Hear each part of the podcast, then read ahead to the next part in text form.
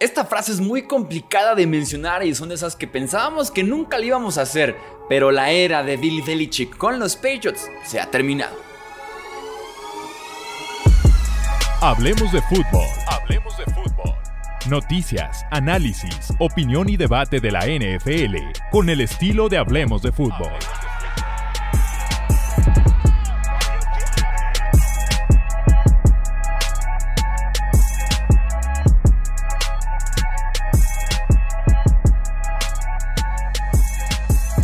Amigos, bienvenidos a una edición más del podcast Hablemos de Fútbol. Yo soy Jesús Sánchez. Como siempre, un placer estar con ustedes. Otro podcast de emergencia, otro mini podcast. Tenemos que platicar de lo que está sucediendo en Foxboro, en New England. Se terminó oficialmente la era de Bill Belichick con los Patriots.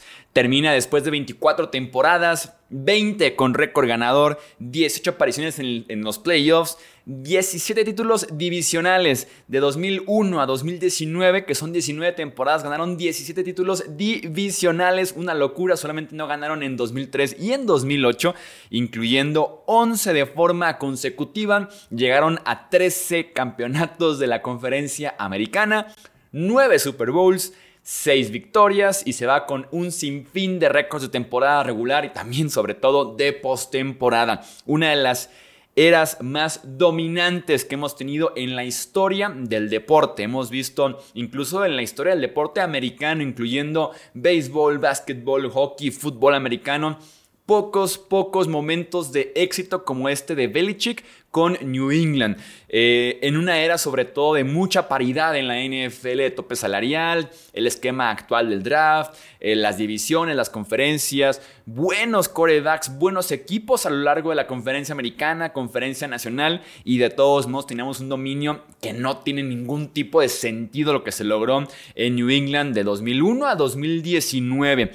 Tenemos fiestas sin duda alguna en Nueva York, en Buffalo, en Miami, que a pesar de que New England venía eh, a menos de 2020 en adelante, estoy seguro que después del dominio que les plantó Belichick durante dos décadas, de estarlos humillando año tras año tras año, sin duda alguna es un respiro el quitarse de encima ya al monje Bill Belichick. Incluso yo diría, se tiene como un concepto de que si bien los Pats sí vinieron a menos, obviamente al perder a Tom Brady, que era como el centro de toda la operación, lo que se repetía año con año con año en el éxito de los Pats era Belichick, pero de la mano de Tom Brady, que él es el que estaba en el campo haciendo las jugadas, jugando los partidos. A pesar de que se va Brady, de 2020 en adelante tienen temporada ganadora con Cam Newton, Brian Hoyer y Jared Stephen. Llegan a playoffs con un Mac Jones novato, corriendo el loboide con la defensiva. Entonces, a pesar de que Brady se va, no es como que también se le fue por el precipicio completamente el equipo a Belichick y fue un gran, gran coach en general. Tenemos que hablar también de Belichick como con diferentes perfiles, ¿no? Belichick, el coordinador defensivo, el que se encargaba de unidades defensivas muy buenas, una tras otra, tras otra, sobre todo en esa primera etapa, del 2000 al 2006, 2007, que ganan tres Super Bowls de la mano de las defensivas de Bill Belichick. Y después también a partir del 2000 14, después de que batallaron un poquito entre 2007 y 2013 con muy buenas ofensivas pero con malas defensivas, a partir del 2014 en adelante, otra vez regresan los Super Bowls para New England de la mano de las defensivas nuevamente de Bill Belichick. Entonces, Belichick el coordinador defensivo, Belichick la mente maestra, Belichick el entrenador en jefe, el historiador, cada vez que le hacían preguntas en conferencias de prensa de qué opinas de tal formación, de eh, el estilo de Navy, de la universidad tal, de que regresó tal formación, tal esquema, y el tipo podía dar respuestas de 5, 10 minutos hablando solamente de la historia de la NFL, pocos como él, incluso Belichick está involucrado en este show que hace la NFL hace unos cuantos años de los 100 mejores jugadores en la historia de la NFL, justamente por el aniversario 100 de la liga en 2020. Eh, y Belichick es de los que más palabra tiene ahí porque es Belichick el historiador de la NFL, del deporte en general. Eh, Belichick de alguna forma el maestro, tanto con ciertos jugadores como con ciertos entrenadores o gerentes incluso. Media NFL tiene de alguna u otra forma a alguien del árbol de Belichick, ya sea entrenador o en la gerencia del sistema de New England. Eh, de cómo se manejaba el equipo, reclutamiento, talento, agencia libre y demás. Media NFL viene del árbol de Belichick en el sentido de Belichick como gerente general, como de alguna forma presidente de operaciones, evaluación de talento, roster, draft y demás, ¿no?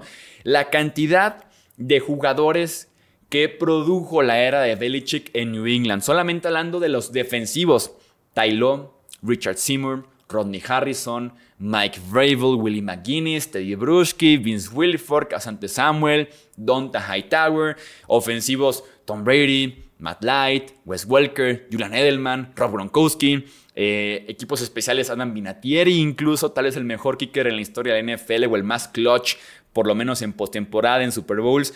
Jugadores que solo brillaban en New England por sistema, por el entrenamiento. Jamie Collins, Patrick Chung, Trey Flowers, lo que hicieron con Calvin Noy, que eran descartes de otros equipos o tipos de rondas posteriores y que en Nueva Inglaterra por sistema, por cómo entrenaban, por lo que les pedían, por cierto rol, tenían muy buenos papeles en la defensiva o en la ofensiva de New England y que después en otros equipos simplemente cobraban mucho, no hacían nada y regresaban a Nueva Inglaterra muy baratos, ¿no? Porque ahí es donde encontraban su punto cómodo, donde tenían ya definido un perfil de jugador que sabían cómo sacarle cierto provecho porque eran baratos para New England y que ellos sabían que si les pedían 10 cosas diferentes no lo podían hacer, pero si le pedían una cosa a este jugador otra cosa este jugador, otro perfil de jugador para tal tarea. Es como podían armar una defensiva de pocos nombres, de poco dinero invertido, de pocas selecciones invertidas, una muy buena defensiva, una defensiva de campeonato y todo va de la mano de Belichick. Se habla mucho, insisto, de Belichick sin Brady. Pero recordemos que los primeros tres Super fueron ganados básicamente con la defensiva de Belichick. Básicamente con la defensiva que tenía Bill en ese momento. Este cambio me queda claro de dejar ir ya a Belichick, de alguna forma separarse. No entra como tal como un despido porque hace como mucho hincapié el mismo Belichick en decir fue mutuo acuerdo, era de ambos este interés de terminar con la relación ya. Me queda claro que es buscado por la franquicia, que es más del interés de los Patriots en no seguir con Belichick que Belichick no seguir en New England. Incluso tuvimos reportes por ahí en los últimos días que estaba dispuesto a eh, ceder la parte de la gerencia, de, la, evaluación de talento, contratos y demás, dispuesto a cederle un poco como para poder seguir como coach directamente en Nueva Inglaterra. Teníamos ese tipo de reportes, por eso me queda claro que él podía seguir con New England, pero lo mejor para el equipo, o así lo ven, era no seguir ya con Belichick. Nunca se hablaba de contratos de, poder ahí en el, interior de la franquicia, de si gastaban mucho o poco, de si había dinero o no había dinero. Y en el último año tuvimos mucha plática al respecto, lo cual me hace ver que la relación entre Robert Kraft y el head coach ya era muy tensa, no estaba sin duda alguna en el mejor momento. Kraft muy probablemente motivado por la idea de que Brady no lo pueden retener, se va y gana un séptimo Super Bowl en otro equipo, además de un poco de tema de la edad, y que tal vez quisiera un último empujón de un último equipo muy bueno, de un último intento de un Super Bowl. Entonces, como que creo yo esa misma frustración y, estar un poquito tenso, termina con eh, separar a Belichick de Robert Kraft. Me queda claro en conferencia de prensa que Kraft todavía habla después de Bill y como dando un entender de, sí, Bill, ya hablaste tú, yo quiero decirle que muchas gracias, que no fue intercambiado por cierto respeto, por lo que hizo por nosotros y demás, pero que vamos a seguir adelante, ¿no? Como en plan, aquí seguimos al poder nosotros y somos de este trío de Brady, Belichick, Kraft, los que nos mantenemos aquí, ¿no? Los que al final de cuentas somos los que mandamos, los que se hace lo que nosotros queramos y que nadie está por encima de nosotros, incluso el mismísimo Belichick no aplica, ¿no? Entonces creo que va un poquito por ahí. Los pecados de Belichick, ¿qué llevan? a la salida de Bill de New England. Creo que son muchos factores. El exceso de poder en toma de decisiones, en armado de roster, en la agencia libre, en el draft, quiso abarcar mucho Belichick. Se fue como creo yo alejando un poquito de ser entrenador a querer ser entre presidente de operaciones, de personal, gerente general, negociador, scout, evaluador de talento, eh, armado del roster, más coach más defensivo. Entonces, como que el abarcar tanto hizo que se fuera perdiendo esa buena imagen que teníamos de Belichick como el entrenador, en lugar de como todo lo que era en general, ¿no? El gasto en el equipo, eso fue otro pecado. En agencia libre, en renovaciones, en extender contratos. Creo que fue como un exceso de confianza en el poder del entrenamiento, del poder que, que tenían los coaches o la capacidad de los coaches, pero que también el siguiente pecado, el staff de cocheo vino a menos. Un reciclaje de entrenadores muy poco positivo para New England. Joe Judge de equipos especiales es traído como tipo coordinador ofensivo o co-coordinador ofensivo. Matt Patricia, que era un coordinador defensivo muy cuestionable, es traído de regreso como coordinador ofensivo también, o sea que tenía nada que ver. Eh, Bill O'Brien también reciclado, en algún punto a Josh McDaniels también fue reciclado. Eran como que muy pocos los tipos que tenían la confianza para entrenar en el esquema de Belichick. Y va de la mano con el siguiente pecado que es un staff de cocheo tan corto, tan pero tan limitado. Puedes hablar de que un, equipo tiene 20, 25 entrenadores, ahora sí que son ilimitados los entrenadores que tú quieras tener. Nueva Inglaterra tenía 7, 8. Y la mitad eran sus hijos, ¿no? Entonces, o tipos que ya habían estado, pero en otros roles ahora, por el simple hecho de mantenerlos ahí. Entonces, el staff de cocheo, insisto, reciclado, tan limitado, querían abarcar demasiado con muy pocos. Hasta se decía recientemente que estaba muy cerca Belichick de la ofensiva, con ni siquiera como su punto fuerte de alguna forma, ¿no? Y tenemos ya nuevo head coach en New England, Gerard Mayo. Después de 24 horas de este divorcio de alguna forma entre Brady, eh, perdón, entre Belichick y New Inglaterra, tenemos nuevo head coach. Me queda claro que esto está pactado desde octubre, noviembre. Tuvimos rumores toda la temporada que incluso me dijeron en comentarios, llevas dos meses corriendo a Belichick. Yo simplemente les digo la información que teníamos al respecto y que daba la sensación de que ese equipo ya estaba como que en plan a punto del divorcio, simplemente querían terminar la temporada. Eh, no despedirlo durante el año, que es como mucho más duro el poder decir, fue mutuo acuerdo en la semana 15 matar el asunto. Claro que no, era terminar el año y de alguna forma decirle gracias al entrenador más ganador en la historia de la franquicia y de la NFL, que no se viera tan rudo, que no se viera como tan corriente, con, con tan poco mm, tacto. Entonces me queda claro que esto desde octubre, noviembre se está platicando el quitar a Belichick, montar ahí en el tema de head coach a Jerod Mayo, quien ha ido subiendo en los rankings, han tenido interés de otros equipos, incluso es un exjugador de ahí mismo de New England, es un campeón de Super Bowl que ahora es head coach de Nueva Inglaterra. La clase del draft de 2008 de los Pats ha generado dos head coaches ya.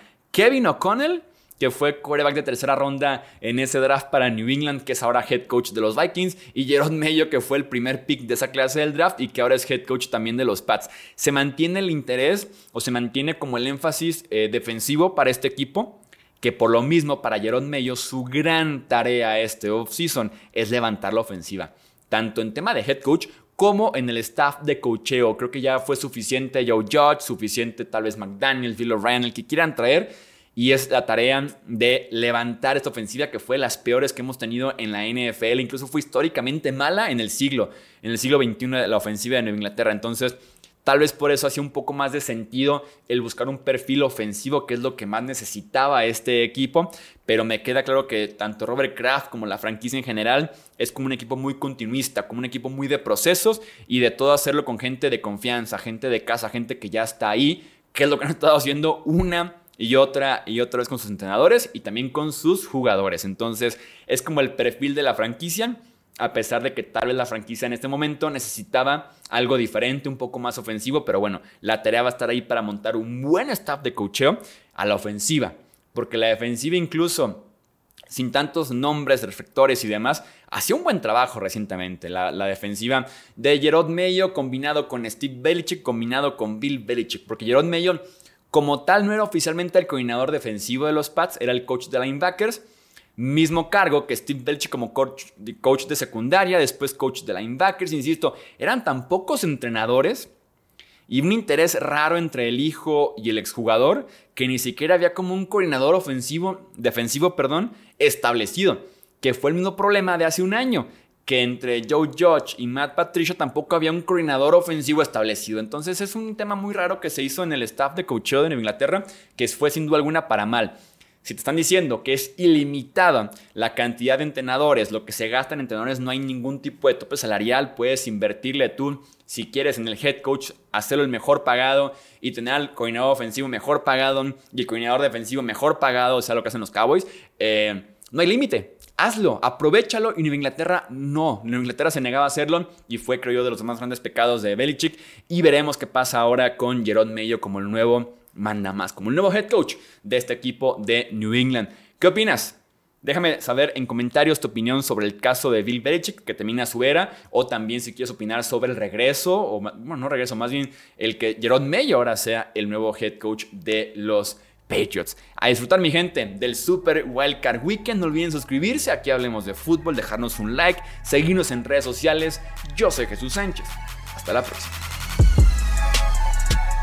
Gracias por escuchar el podcast de Hablemos de Fútbol.